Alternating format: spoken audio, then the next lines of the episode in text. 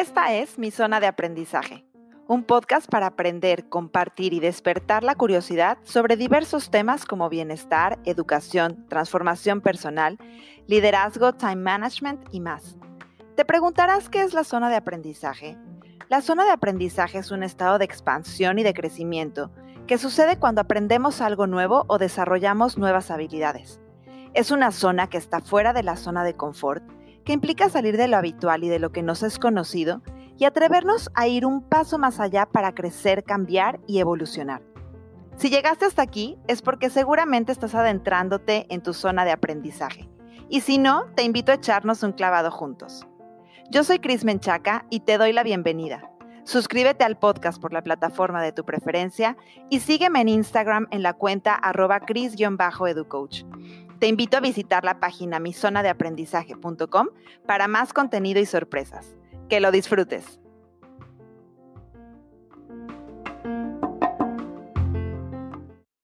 Bienvenidos a este séptimo episodio de la segunda temporada de Mi Zona de Aprendizaje.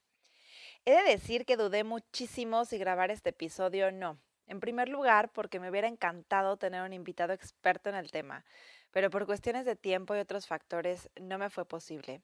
Y en segundo lugar, porque estos últimos días mi voz se ha visto afectada por una infección en la garganta y me ha costado mucho trabajo poderla trabajar y recuperar para grabar estas ideas. Sin embargo, decidí hacerlo eh, movida por la inercia generada alrededor de la conmemoración del Día de la Mujer el pasado 8 de marzo y del paro nacional promovido por las mujeres mexicanas alrededor del mundo en señal de protesta por la ola de feminicidios que han venido ocurriendo en mi país de origen. La verdad es que siempre me han movido las causas sociales, pero esta en particular me impacta de diferentes maneras, no solo porque soy mujer, sino porque soy madre de dos varones, porque soy formadora y porque soy líder en mi sector, y esto me hace asumirme responsable de portar un mensaje coherente y de asumir una postura al respecto de este tema. Entonces, si eres padre, madre, maestro, maestra, director, líder educativo, tomador de decisiones, o simplemente alguien que tiene interés en cómo empezar a gestionar cambios en cuestión de equidad en la educación, quédate en este episodio porque voy a tratar de compartirte a lo largo del mismo algunas claves que pueden ayudar a empezar a abrir el diálogo y a transformar algunas de las formas con las que hemos venido educando a través de los años y que ni siquiera sabemos si tienen que ver con la equidad o no. En realidad, hablar de equidad es complejo, ya que la equidad tiene muchas esferas y se puede mirar desde muchos ángulos. Pero hoy quiero centrarme en hablar acerca de la equidad de género. ¿Y por qué hablo de equidad y no de igualdad? Bueno, porque la equidad difiere de la igualdad en la amplitud del concepto, es decir, equidad es un concepto mucho más amplio, es algo que se refiere a un principio de justicia, de equilibrio social, mientras que la igualdad habla de situaciones idénticas, indistintamente del contexto o de la lógica en donde se aplique. La equidad de género busca la igualdad de oportunidades entre hombres y mujeres para que participen en todos los ámbitos de la vida en igualdad de condiciones, con el fin de que redistribuyan no solo los ingresos, sino también el poder. Y aquí quiero hacer un paréntesis y es que me gustaría comenzar por decir que todo lo que voy a expresar en este episodio parte de mi propia experiencia personal y profesional y de las muchas manifestaciones y reflexiones que he venido observando a lo largo de los años, pero en ningún momento pretende ser una mirada de experto en género, que para eso ojalá tenga la oportunidad después de invitar a personalidades que sí son expertas en este tema y que nos pueden dar luz y ayudar a profundizar mucho más en este tema. Sin embargo, voy a estarles eh, citando o dejando recursos también de otras personas, videos, libros, eh, etcétera, que pueden consultar para profundizar más en este tema de educar en la equidad, que es bastante complejo. Y voy a tratar de entrelazar mis propios cuestionamientos y experiencias con eh, las reflexiones de estas personas. Pero antes me gustaría confesar que yo crecí en un mundo en donde las mujeres éramos siempre la mayoría. En mi casa, por ejemplo, éramos tres hermanas, no teníamos ningún hermano, y el único varón que, con el que convivíamos en casa era mi padre. En la casa de mis abuelos, por ejemplo, cuando nos reuníamos toda la familia, las nietas, es decir, las mujeres, casi triplicábamos el número de nietos que estábamos presentes en las reuniones. Asistí la mayor parte de mi educación básica a una escuela de puras mujeres en donde había contados profesores y algunos eh, sacerdotes, ya que pertenecía a una congregación religiosa, y aunque eh, por supuesto que el sistema era un patriarcado, las mujeres seguíamos siendo más. Y después entré a estudiar la universidad y en la carrera de pedagogía había algo así como una relación de 20 a 1 entre mujeres y hombres. Y también he trabajado la mayor parte de mi carrera profesional perteneciendo o liderando equipos de trabajo mayoritariamente de mujeres. Sin embargo, el día de hoy vivo con tres hombres, mi esposo y mis dos hijos, que son varones, y he de confesar que a veces también me resulta más sencillo establecer relaciones interpersonales de amistad con hombres que con mujeres. Yo nunca había podido describir mi contexto familiar y educativo de esta manera, hasta que hace un par de años tuve un acercamiento profundo y sensible con la equidad de género. Con esta realidad a cuestas que les, que les relato, yo no era consciente de muchas de las luchas que habían de enfrentar las mujeres para posicionarse, por ejemplo, como líderes de opinión, para obtener un puesto de trabajo, para terminar una carrera, para poder decir que no, o simplemente para mantenerse con vida por el simple hecho de ser mujer. Y no es que no viera Em, cómo a las mujeres se les hacía menos o que no hubiera visto contextos en los que las mujeres tenían que sacar adelante a la familia porque el hombre no estaba, etcétera, sino que simplemente no estaba consciente de que esa situación que yo vivía, en donde em, yo nunca consideré mi condición de mujer como una limitante para hacer nada, era un privilegio. Y esto pues parte de que en mi contexto éramos mayoría y hubiera sido raro que no tuviéramos las mismas oportunidades. Y por otra parte, porque yo, lo voy a decir de esta manera, era muy macha. Es decir, que había sido criada por un papá que nos enseñó a hacer toda aquella actividad que le hubiera enseñado a su anhelado equipo de fútbol que estaría formado por los hijos que quería tener y nunca tuvo. Si bien no nos enseñó los deportes que a él le gustaban, mis hermanas y yo aprendimos, por ejemplo, a cambiar llantas, a checar el aceite del auto, a pasarle batería al coche, a cambiar focos, a colgar cuadros, a taladrar en la pared, a cargar muebles, pintar paredes, impermeabilizar techos, a usar las herramientas, a leer la guía roji. Si alguien no sabe qué es eso, lo puede googlear. Andar en el metro, por ejemplo, yo aprendí a manejar a donde fuera sin que me diera miedo a ver cuánta película de Pedro Infante, Rocky y Rambo existiera, y miren que hay muchas. Y entre muchas otras actividades que yo veía que a muchas de mis amigas no les enseñaban simplemente porque eran mujeres. Y la verdad es que no puedo mentir en confesarles que a veces estas habilidades que me inculcó mi padre me abrieron la puerta a que mis amigos varones se sintieran identificados conmigo porque era valiente, segura y casi que era uno más de sus cuates. Em, es decir, que yo no era o yo no les resultaba una mujer dependiente o tan niña, entre comillas, como las demás, porque sabía todo esto y podía valerme por mí misma. La verdad es que me costó muchos años darme cuenta que em, este, este background que yo traía de mi educación en casa, más el privilegio de haber sido siempre mayoría, pues me impedían ver muchas cosas en donde quizá yo misma también hice menos a otras mujeres por no tener estas características que eran bien aceptadas como la, como la autosuficiencia, por ejemplo, o como la valentía de hablar por uno mismo y demás. Eh, y quizá fueron eh, sesgos que por años me, nublaron un poco, un poco la vista. Em, pero bueno, ahora que vivo con tres hombres ha sido un aprendizaje completamente distinto y pues también ya pido ayuda, por ejemplo, para cargar el garrafón del agua, ya no me aviento a hacer todo sola como lo hubiera hecho antes, porque también he aprendido a reservar energía para otras tareas que me son más agradables y para las que tengo más habilidad y que no tengo que demostrarle a nadie que sé hacerlas. Y además, porque, bueno, a los hombres a mi alrededor les gusta saberse útiles y saber que pueden ayudarme en algo. Pero bueno, se preguntarán qué tiene que ver esta intro con educar en la equidad.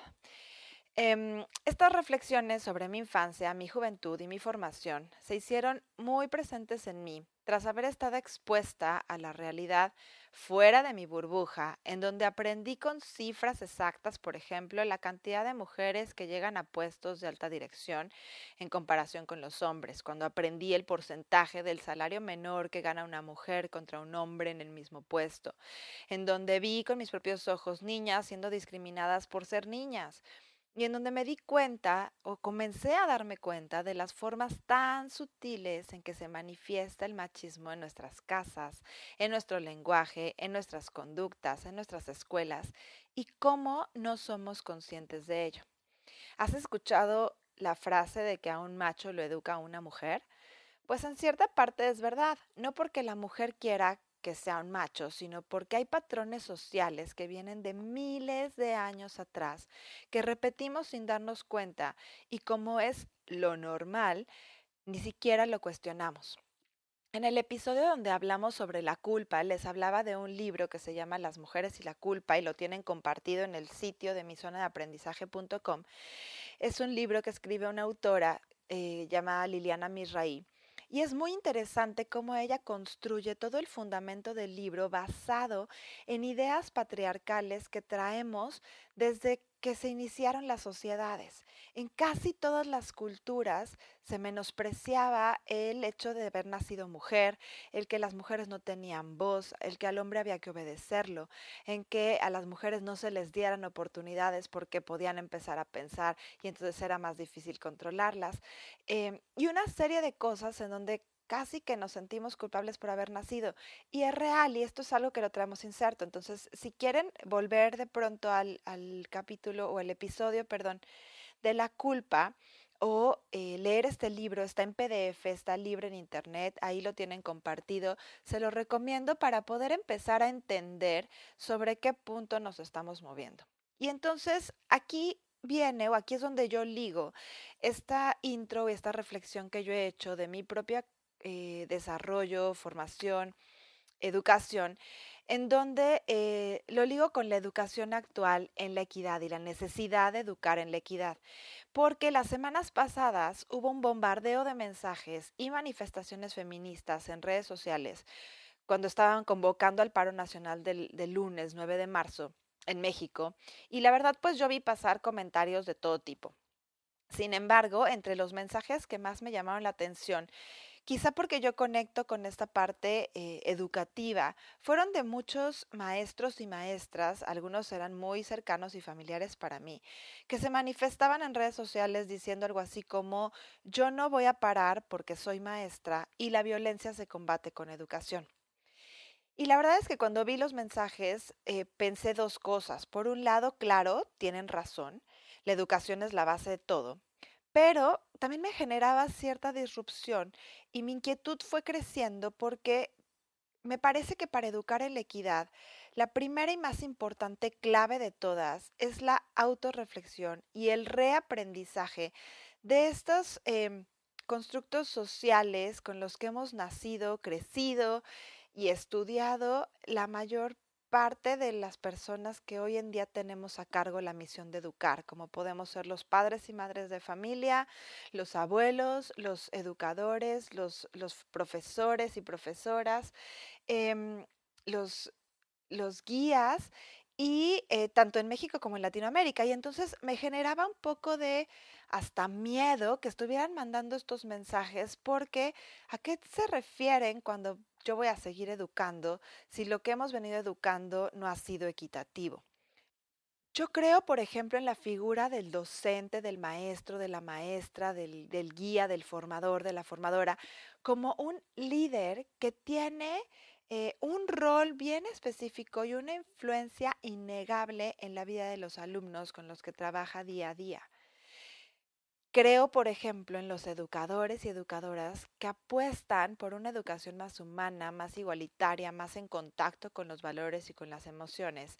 Y entonces me preocupa que estos maestros o maestras hayan enviado estos mensajes sin un fundamento y sin tener realmente conciencia de lo que significa educar para erradicar el machismo y la violencia en la sociedad, que es un problema súper complejo y que creo que a veces supera nuestro entendimiento.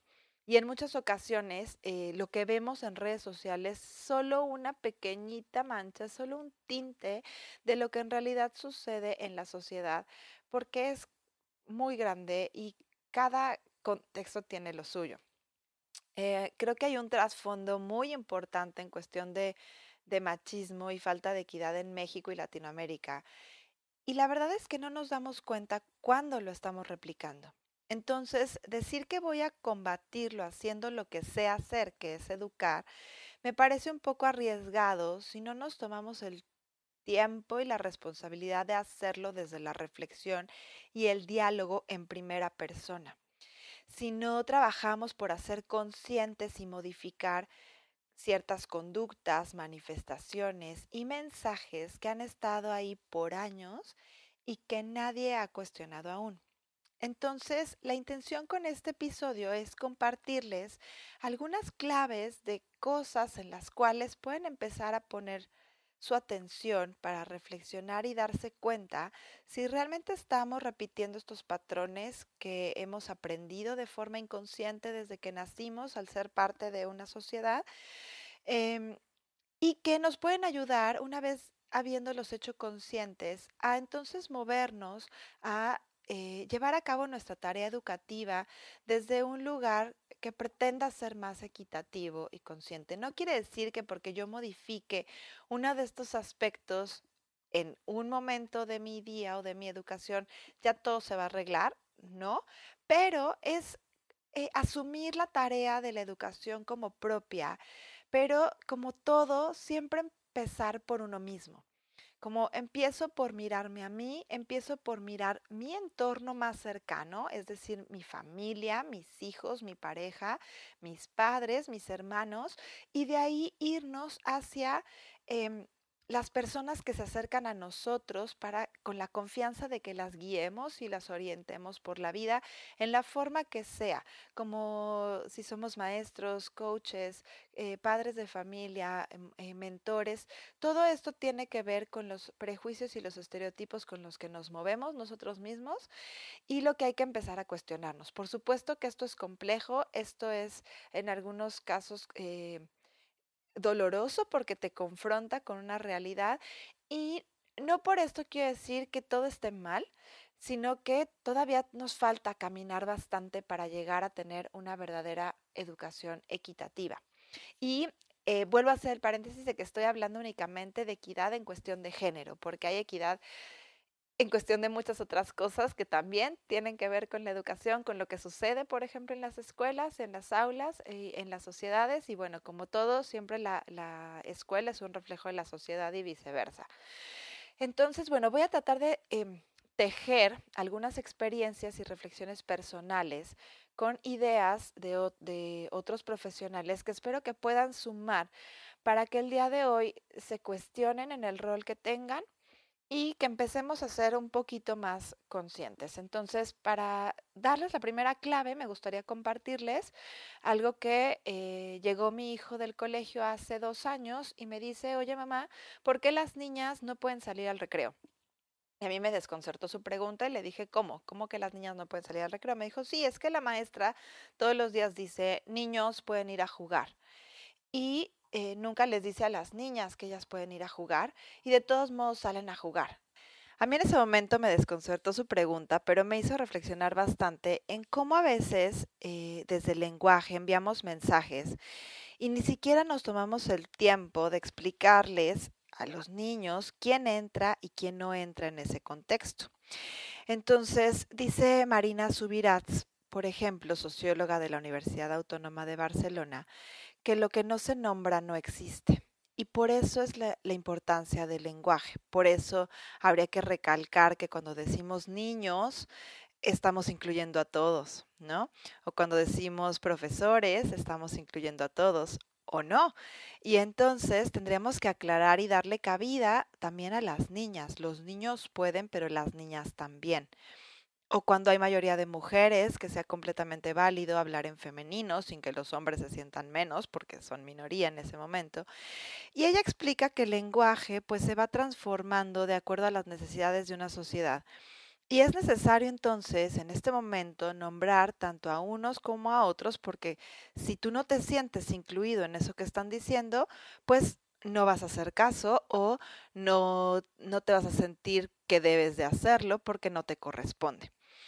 Y em, con esto no es solamente darle cabida a las niñas, sino también revisar cómo nos referimos a las cosas y a las personas que trabajan con nosotros o que, se que tienen que ver con este acto educativo. Particularmente en las escuelas, por ejemplo, tendemos a encontrar la sala de maestros y a veces no hay maestros, hay solamente maestras. Entonces, ¿por qué llamarles sala de maestros si las únicas que, que, trabajan y asisten a ese lugar son las maestras? Porque la mayoría eh, de las personas que laboran normalmente en una escuela en, a niveles básicos, por ejemplo, son la mayoría mujeres. Entonces, bueno, también habría que revisar cómo nos dirigimos a las familias. Si estamos diciendo padres de familia, ¿por qué no decir padres y madres? O simplemente familias. O buscar la manera de, hacer que todos se sientan incluidos.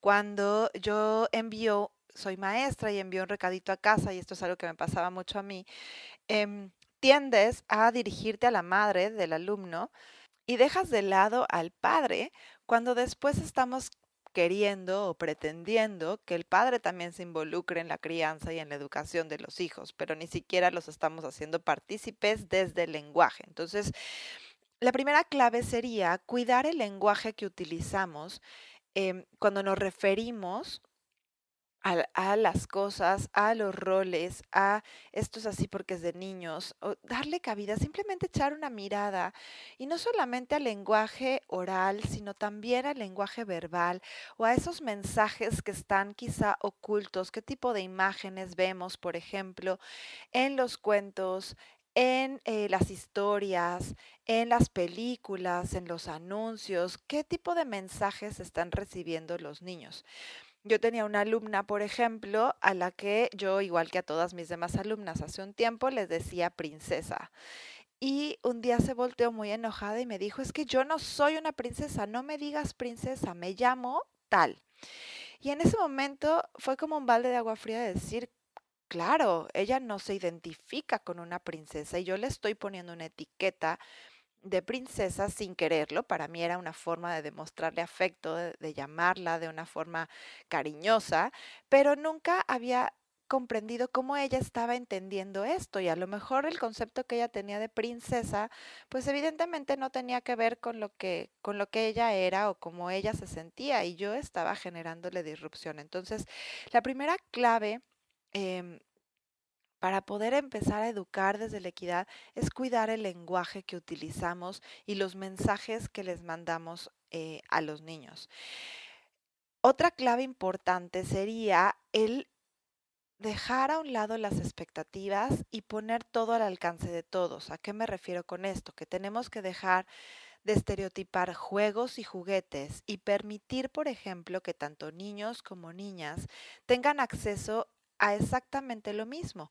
Pelotas, muñecas, carritos, bloques, juegos de roles, colores, ropa sin género, personajes de caricatura, porque tendrá más que ver con los intereses y curiosidad del niño o de la niña con qué juega que aquello que le es permitido o aquello que es esperado por su género. Muchas veces tendemos cuando damos un regalo a que pues si es eh, varón, le regalamos quizá un balón de algún deporte, asumiendo que le tienen que gustar los deportes. O desde antes de nacer los niños ya le llenamos a la niña el cuarto de eh, princesas, flores y muñequitos lindos y al niño de mensajes deportivos o eh, carros o dinosaurios, asumiendo que eh, les van a gustar esas cosas y que van a ser de su interés, cuando a lo mejor eh, pues cada niño puede desarrollar un interés diferente, entonces tendríamos que buscar acercarnos un poco más a la neutralidad. Por supuesto que no pasa nada si tu hijo tiene eh, varón como es el caso de los míos, si tiene el closet plagado de juguetes, de animales, de superhéroes, de em, dinosaurios, como decíamos, pero también abrirle el espectro, ¿no? También puede tener una cocinita, también puede tener unos patines, también puede tener un lugar para eh, desarrollar una parte artística, instrumentos musicales, bloques y demás. Es tratar de poner todo al alcance de todos, sin estereotipos y sin expectativas, porque ¿qué pasa? Como padres o madres muchas veces llega el niño, y a mí me pasó con mi hijo de seis años, por ejemplo, que llega y quiere comprar una muñeca.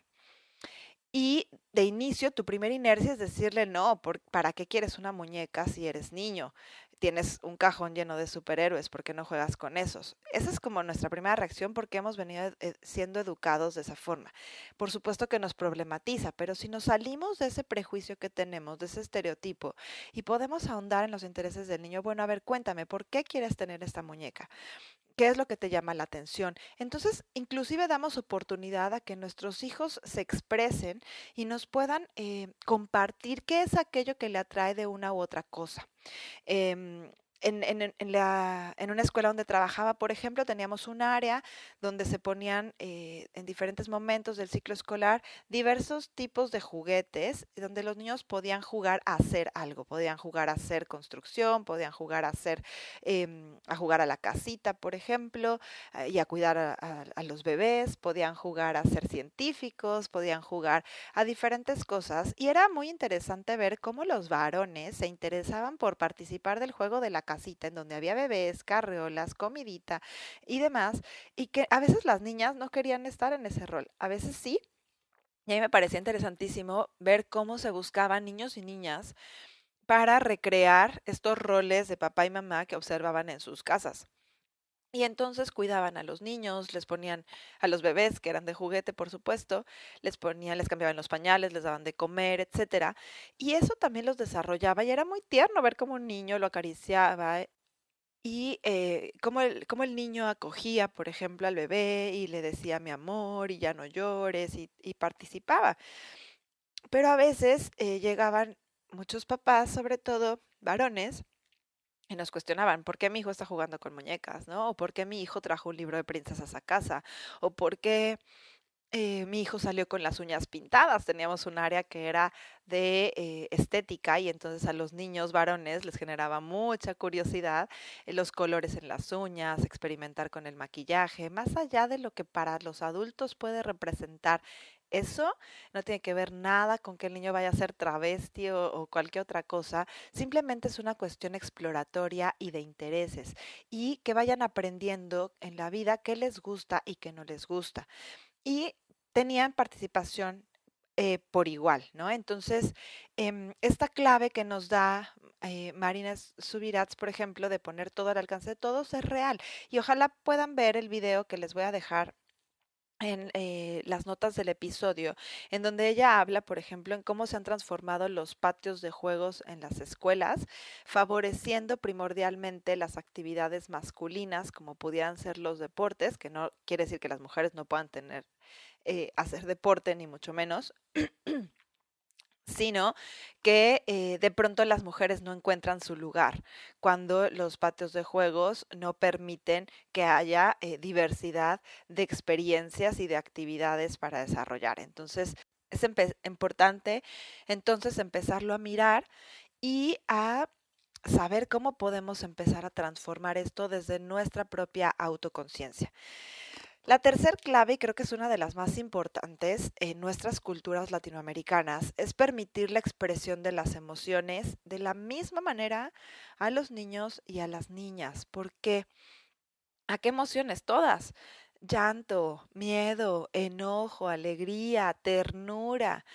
¿Por qué? Porque tendemos a mandarles mensajes como las niñas bonitas no se enojan, o los niños no lloran, aguántate, o ay, ¿cómo le vas a tener miedo a eso, por favor? Em, o tranquilízate, no pasa nada, solo es un rasponcito, no seas nena, ¿no? No llores. Ese tipo de cosas eh, promueven que invalidemos ciertas emociones para cada uno de los géneros y que más adelante esto derive en graves problemas emocionales, por ejemplo, porque las niñas no tenemos el coraje de hablar por nosotras mismas, de parar una situación de violencia, de dar nuestra opinión en una junta, de pedir un aumento de sueldo. Todo esto que, que vemos hoy en día como un problema de equidad de género probablemente se gestionó desde niveles preescolares en donde nos obligaron y nos enseñaron a reprimir esas emociones o a calladita te ves más bonita o a sonríe y pon tu mejor cara aunque por dentro te, te estés muriendo del coraje o de la angustia o de lo que sea porque tienes que agradar a los demás y em, nos repercuten en nuestra vida adulta y por supuesto que tenemos dificultades las mujeres para expresar ciertas emociones, lo mismo que los hombres, porque se les ha enseñado a cerrar eh, las emociones que les generan dolor, tristeza, angustia, miedo. Y eh, mi hijo, por ejemplo, a veces cuestiona, oye mamá, ¿Y tú a qué le tienes miedo? Porque yo le tengo miedo a la oscuridad, ¿no? ¿Tú a qué le tienes miedo? Y va con su hermano y le pregunta, ¿y tú a qué le tienes miedo? Y va con su papá y le pregunta, ¿y tú a qué le tienes miedo? Un poco por tratar de entenderse a sí mismo y también eh, a veces nos, nos reta a nosotros mismos y decir, a ver, ¿qué no, qué no le estoy expresando, no? ¿O qué, qué le estoy enseñando con lo que yo expreso? Entonces, eh, lo que pasa con los hombres cuando les enseñamos a reprimir las emociones y les decimos que los niños no lloran o que ciertas emociones corresponden a una debilidad como el ser vulnerable, como el manifestar tristeza, dolor, etcétera, es que después no son capaces ni de reconocer a veces lo que sienten y mucho menos de expresarlo. Entonces queremos que lo expresen de una manera asertiva, que sean cariñosos con sus hijos, que que, no sean eh, rudos como jefes, por ejemplo, en el trabajo, que no maltraten a los empleados y demás, cuando ni siquiera les dimos la oportunidad de manifestar en el momento en el que se estaban formando o gestionando estas eh, cuestiones como las emociones en la infancia. Entonces, este es un tema súper importante. Ojalá también después voy a buscar invitar a alguien que nos hable de este manejo de emociones particularmente en niños y en adolescentes, porque las emociones eh, sabemos que no están bien ni están mal, simplemente son. Y hay que aprender a gestionarlas, sí, pero primero hay que aprender a reconocerlas y hay que aprender cómo las trabajo y cómo las expreso de una manera que no lastime a los demás y que me ayude a mí a procesarlas. Entonces, bueno, esta es una clave súper importante para educar en la equidad y creo que todos podemos tener ejemplos de cosas que nos han dicho, de cosas que hemos dicho y de cosas que a veces todavía decimos, ¿no? Otra clave importante que me gustaría traer hoy, hoy en día a este episodio es presentarle roles diversos e inclusivos em, tanto a mujeres como a hombres con los que puedan sentirse identificados. ¿Qué pasa? Eh, durante la infancia y en la adolescencia, y yo creo que a lo largo de toda la vida, siempre buscamos sentirnos identificados con algo eh, o con alguien, ¿no? Em, y a veces vemos a una persona y queremos ser como ella y decimos, claro, queremos ser como ella a lo mejor por cómo se ve o por cómo piensa o por las cosas que dice o por la forma en la que se mueve en el mundo, pero a veces los roles que les presentamos a nuestros niños y niñas son muy limitados. Y en lugar de ayudarles a abrir su espectro de posibilidades, los acotamos a que mamá es la que se queda en casa y limpia y papá es el que sale y va a trabajar.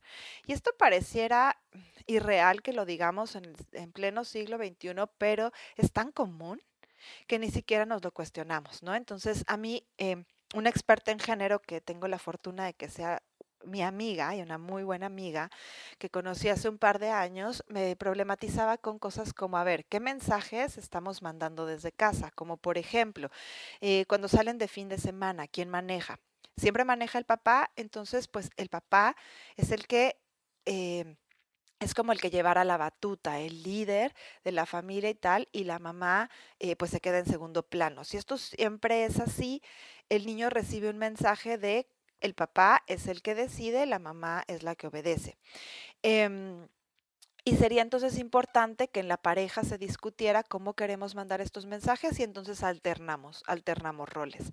Cuando dividimos, por ejemplo, roles eh, en la casa o tareas del hogar, por ejemplo, que es donde vivimos todos, a veces seguimos asumiendo que todo le toca a la mujer, ¿no? Eh, ¿Cuántas veces hemos escuchado, o bueno, yo he escuchado mucho estos últimos años, esto de por qué se asume que la mujer tiene que asumir el, el rol del cuidado de los hijos y de la casa tanto que a, muchas mujeres nos han preguntado en la vida es que no sé cómo le haces para trabajar, tener hijos, ser esposa, eh, etcétera. A mí misma me lo han preguntado muchas veces. ¿Por qué? Porque se asume que yo sola haga todo y que yo sola pueda con todo y no es así. Entonces, eh, o a veces sí, nosotras mismas nos desvalorizamos y asumimos esos roles y decimos, sí, sí, no pasa nada, yo lo hago, o sí, yo voy al súper, cuando en realidad necesitamos ayuda y distribuir las tareas del hogar de una forma más equitativa para que estos roles eh, los niños los perciban como eh, válidos por un lado y por el otro lado como Em, posibles y puedan identificarse con ellos. A lo mejor en mi casa, por ejemplo, yo no soy la que cocina, esa no es mi fortaleza, no está en mi skill set. Lo intento lo intento de verdad con mucho amor, pero no, no soy la, la que lleva la batuta en ese sentido, es, es, mi esposo y él a veces me enseña cómo cocinar ciertas cosas, pero eh, mi fuerte, por ejemplo, es eh, limpiar y organizar los días en que se lavan ropa y tal, o enseñarles a los niños cómo doblar su propia ropa, eh, cómo se lava un baño, cómo se barre, se aspira, se, sacude, etcétera. Entonces nos vamos dividiendo roles así, a veces él va al súper, a veces voy yo, eh, a veces tú acuestas a los niños, a veces lo hago yo, a veces yo salgo de viaje y viceversa, ¿no? Entonces, em, y a veces no, y a veces cada, cada uno tenemos eh, que bajar quizá un poquito el ritmo de nuestras labores con el trabajo y presentarles roles distintos a los niños. Y por ejemplo, en la escuela tendemos a hacer muchísimo esta actividad de eh, la semana de las profesiones o de ver el tema de los servidores públicos o aquí en Estados Unidos le llaman como el Career Week o el Career Day. Y entonces les llevamos profesionales que les puedan hablar de eso, de, de, lo que hacen y a qué se dedican y, y, cuáles son sus actividades, pero tendemos constantemente a caer en los mismos roles de siempre. Les llevamos que sea el policía, que sea el bombero, que sea la maestra. Y entonces no nos estamos dando cuenta que los roles que les estamos presentando los limitan en lugar de abrirlos. Eh, es lo mismo que si el niño siempre está acostumbrado a ver a una maestra delante de grupo, va a, asumir o va a interiorizar que el rol de educar le pertenece a la mujer, cuando en realidad necesitaríamos incluir muchos más maestros varones en las escuelas a nivel preescolar, a nivel primaria, para generar también esta identidad eh, de los niños con esos maestros. A veces tendemos a que el maestro es el de educación física o es el que hace em, la limpieza o el mantenimiento, las labores rudas.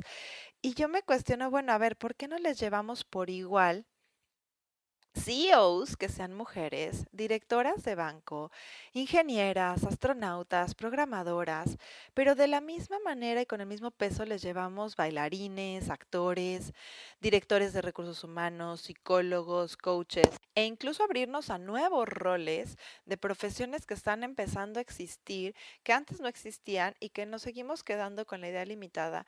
Y que cuando al niño le preguntamos qué quiere ser cuando sea grande, pues lo limitamos a esos roles que le presentamos, ¿no? O inclusive todavía existen eh, quizá papás o abuelos que les dicen no, esa carrera no es para niñas o no, ese no es para niños, o vemos mal a un niño que quiera ser actor o que quiera ser pintor o escritor y que esté en contacto con su sensibilidad, socialmente lo seguimos haciendo menos y encasillándolo en estos eh, prejuicios que nos hemos formado en, en la cabeza.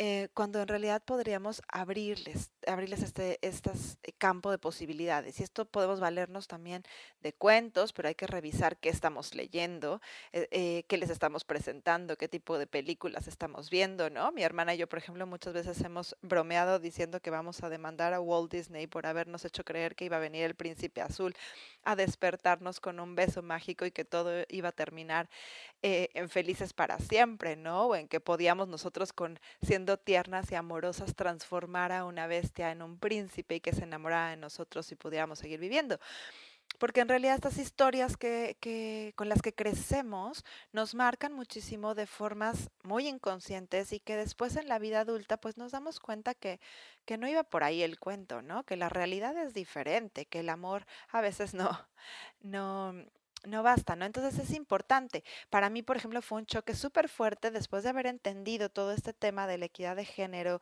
y de darme cuenta de los micromachismos que utilizamos todo el tiempo y que nosotras mismas como mujeres muchas veces usamos y que no nos damos cuenta del impacto que esto tiene cuando estamos educando a alguien. Em, volver a ver las películas de mi infancia, por ejemplo, como las de Pedro Infante o caricaturas como Los Picapiedra o Los Supersónicos, que eran cosas que yo veía de niña, y darme cuenta de lo machistas que eran. Eh, hasta al, grado de que me daba coraje que eso, que había invertido tantas horas de mi vida viendo una y otra vez esas historias y eh, claro que eran un reflejo de la sociedad, por supuesto, pero hay que cuidar entonces los roles que les presentamos a los niños y a las niñas. Y em, bueno, ya hablamos un poquito de la siguiente clave, que es buscar la participación igualitaria tanto de niños como de niñas en las tareas del hogar y de la escuela. Pero aquí hay un, punto importante em, que dice esta, esta especialista, em, que hay que dejar de hacer a las niñas las cómplices de mamá o de la maestra para centrarse en la figura del hombre como el centro del acto educativo. ¿Y a qué se refiere? Se refiere a que em, muchas veces como la niña eh, ya lee muy bien o es más despierta para algunos temas y demás, entonces se vuelve la cómplice, la ayudante de la maestra o del maestro en que otros, y por lo general niños, entiendan el tema. Y entonces lo que la niña está recibiendo es, yo estoy en plano secundario y lo importante es que la aprenda, no que yo siga aprendiendo, sino como que yo ya aprendí, entonces ahora se lo voy a, ayudar al otro a entenderlo y, em, y yo mi desarrollo para que él entienda. Entonces esto lo traducimos en... Por ejemplo, eh, que se asuma que las mujeres somos las que tenemos que renunciar a nuestra carrera cuando decidimos tener hijos em, y, eh, y, que, y que pues nos cuesta más trabajo romper como estos patrones y que incluso nuestras propias eh, madres, eh, maestras y, y, abuelas, por ejemplo, además nos, nos siguen reforzando. Claro, es lo que te toca. ¿Por qué? Porque así hemos crecido. Entonces lo importante es que eh, empecemos a cuestionarnos, que empecemos a reflexionar en nuestra propia historia, dónde eh, hemos tenido este choque, dónde podemos empezar a cambiar cosas y cómo queremos presentarles una realidad distinta a los niños que estamos criando el día de hoy. Eh, me pasó hace unas cuantas semanas, fui de suplente a una escuela, un grupo de cuarto de primaria, donde más o menos el número de niños, niñas era equitativo, pero eh, teníamos que hacer una actividad de lectura en voz alta y fue súper frustrante para mí darme cuenta que los niños varones eran los que más participaban, los que más alzaban la mano para leer en voz alta y las niñas no se atrevían a leer en voz alta. Entonces yo traté de fomentar que las niñas participaran, alzaban la mano, una que otra por ahí se atrevió, pero la mayoría estaban escondidas en un rincón, em, casi con la cabeza tapada, porque no querían que yo las eh, hiciera participar para leer en voz alta. Y para mí fue como bien fuerte pensar por... ¿Por qué, ¿Por qué? Uno, están perdidas en la lectura. Dos, ¿quién se está dando cuenta de esto? Tres, em, su maestra regular fomentará estas actitudes con su práctica educativa, me generó mucha, mucha inquietud y, disrupción porque las niñas no eran capaces de leer en voz alta y los niños sí. Entonces, em, dice, dice María Subirats que ¿Es necesario educar en la equidad? Sí. Por ejemplo, eh, yo que estudié pedagogía y no, no sé actualmente cómo están los programas educativos de una normal de maestros y em, no sé si incluyan estudios de género, por ejemplo, o, de equidad, o cómo fomentar prácticas equitativas, eh, para que cuando tú llegues a un aula puedas realmente trabajar sin estos estereotipos o procurando hacer un ambiente lo más equitativo posible y de verdad poniendo el aprendizaje de la misma manera disponible para todos y todas. Em, por ejemplo, una maestra hace, hace unos meses me, me, preguntaba, hablábamos de este tema y me preguntaba, oye, eh, por ejemplo, yo tengo, yo siempre les digo y estoy acostumbrada a decirles a mis alumnos cuando vamos a entrar al salón que las niñas van primero, ¿no? Siempre les digo ladies first, entonces entran las niñas y luego entran los niños.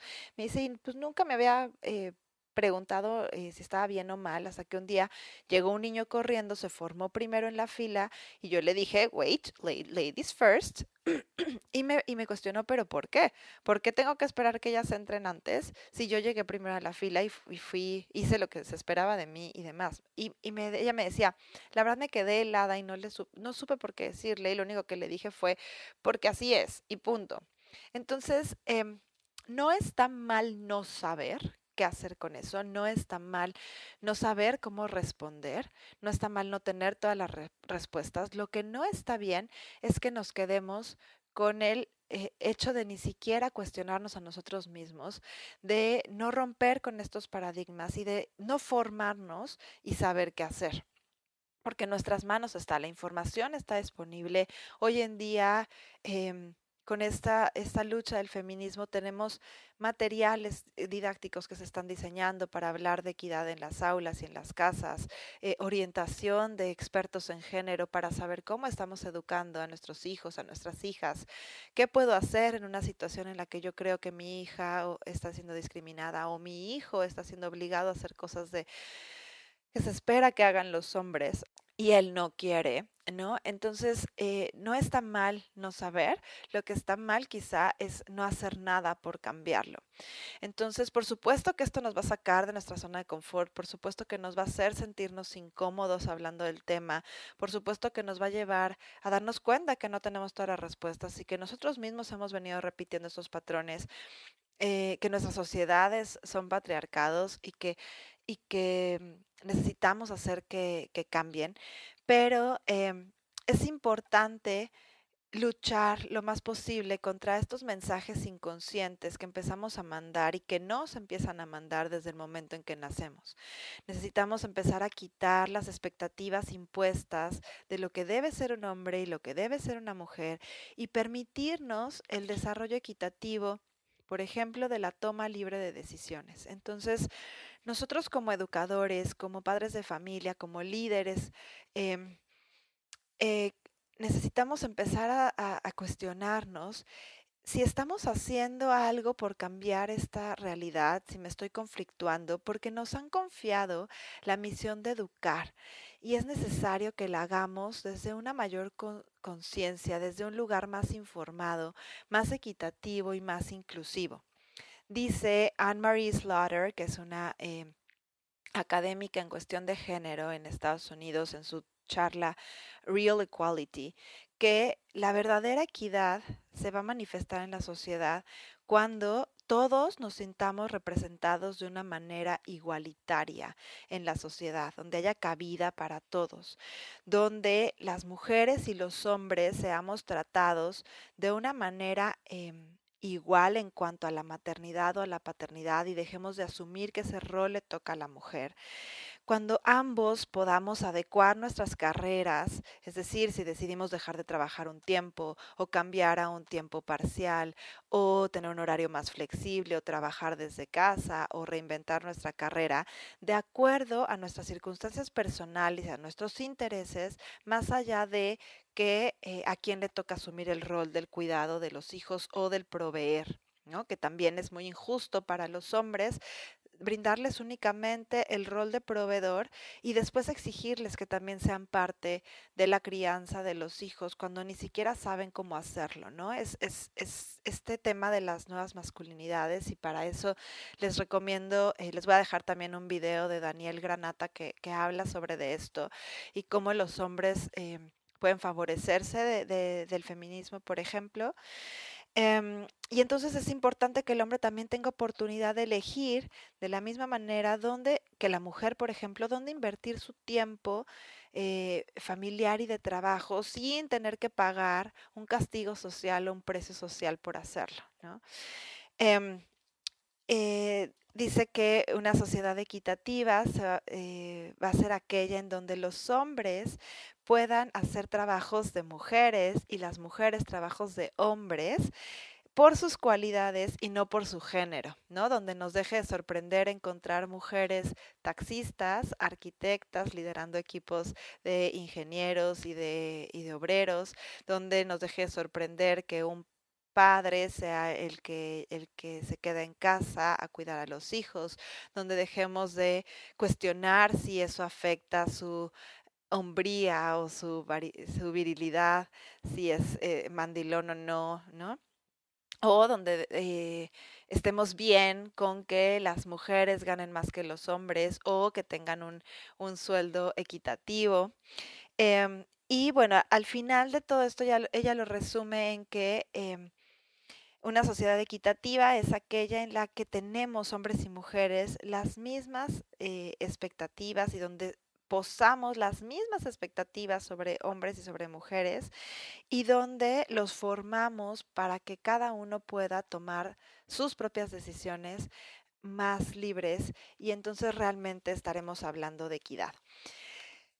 Entonces, bueno, les dejo estas ideas, como dije al principio, sin la intención de que sean em, eh, cuestiones que apliquen para todos de la misma manera, ni mucho menos. Creo que todos tenemos eh, oportunidad de crecer, de desarrollarnos, de generar mayor conciencia, pero si ya te diste cuenta de que algo no está bien, de que algo no lo quieres seguir replicando, entonces el siguiente paso es que te hagas responsable de eso, que busques las herramientas, que busques los argumentos necesarios para empezar a transformar tu educación eh, hacia una más equitativa, ya sea que seas padre o madre de familia, ya sea que seas educador, ya sea que tengas a cargo una empresa. Entonces necesitamos eh, tomar como propia esa tarea y generar espacios de diálogo, de reflexión y como les decía al principio, hacerlo en primero, en primera persona, identificar aquellos lugares que a mí me problematizan,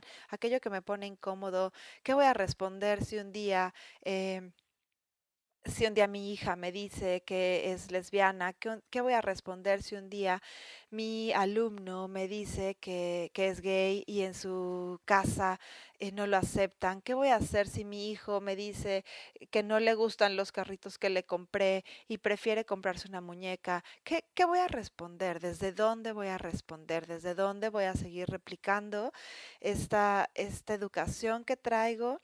Y cómo puedo ayudarme a mí mismo a ser más consciente y hacerme responsable para realmente empezar a educar en la equidad. Gracias por tomarte el tiempo de escuchar este episodio. Y como sin reflexión no hay aprendizaje, cuéntame qué aprendiste hoy. Puedes compartirme tus comentarios en Instagram o Facebook buscando mi zona de aprendizaje o en mi cuenta de Instagram, Chris-EduCoach. Si quieres profundizar en el tema de este episodio, te invito a visitar el sitio web www.mizonadeaprendizaje.com, en donde encontrarás más información, recomendaciones, recursos y ligas a otros sitios de interés. O si quieres recibirlos directo en tu correo electrónico, suscríbete ahí mismo a la comunidad de aprendizaje. Si te ha gustado este episodio, por favor compártelo con tus colaboradores, familiares y amigos y no te olvides de dejarme una reseña para poder seguir generando contenido de valor. Puedes también descargar este episodio o cualquiera de los anteriores y tenerlo disponible para escuchar en cualquier momento. Gracias por ayudarme a cumplir mi propósito de vida. Hasta la próxima.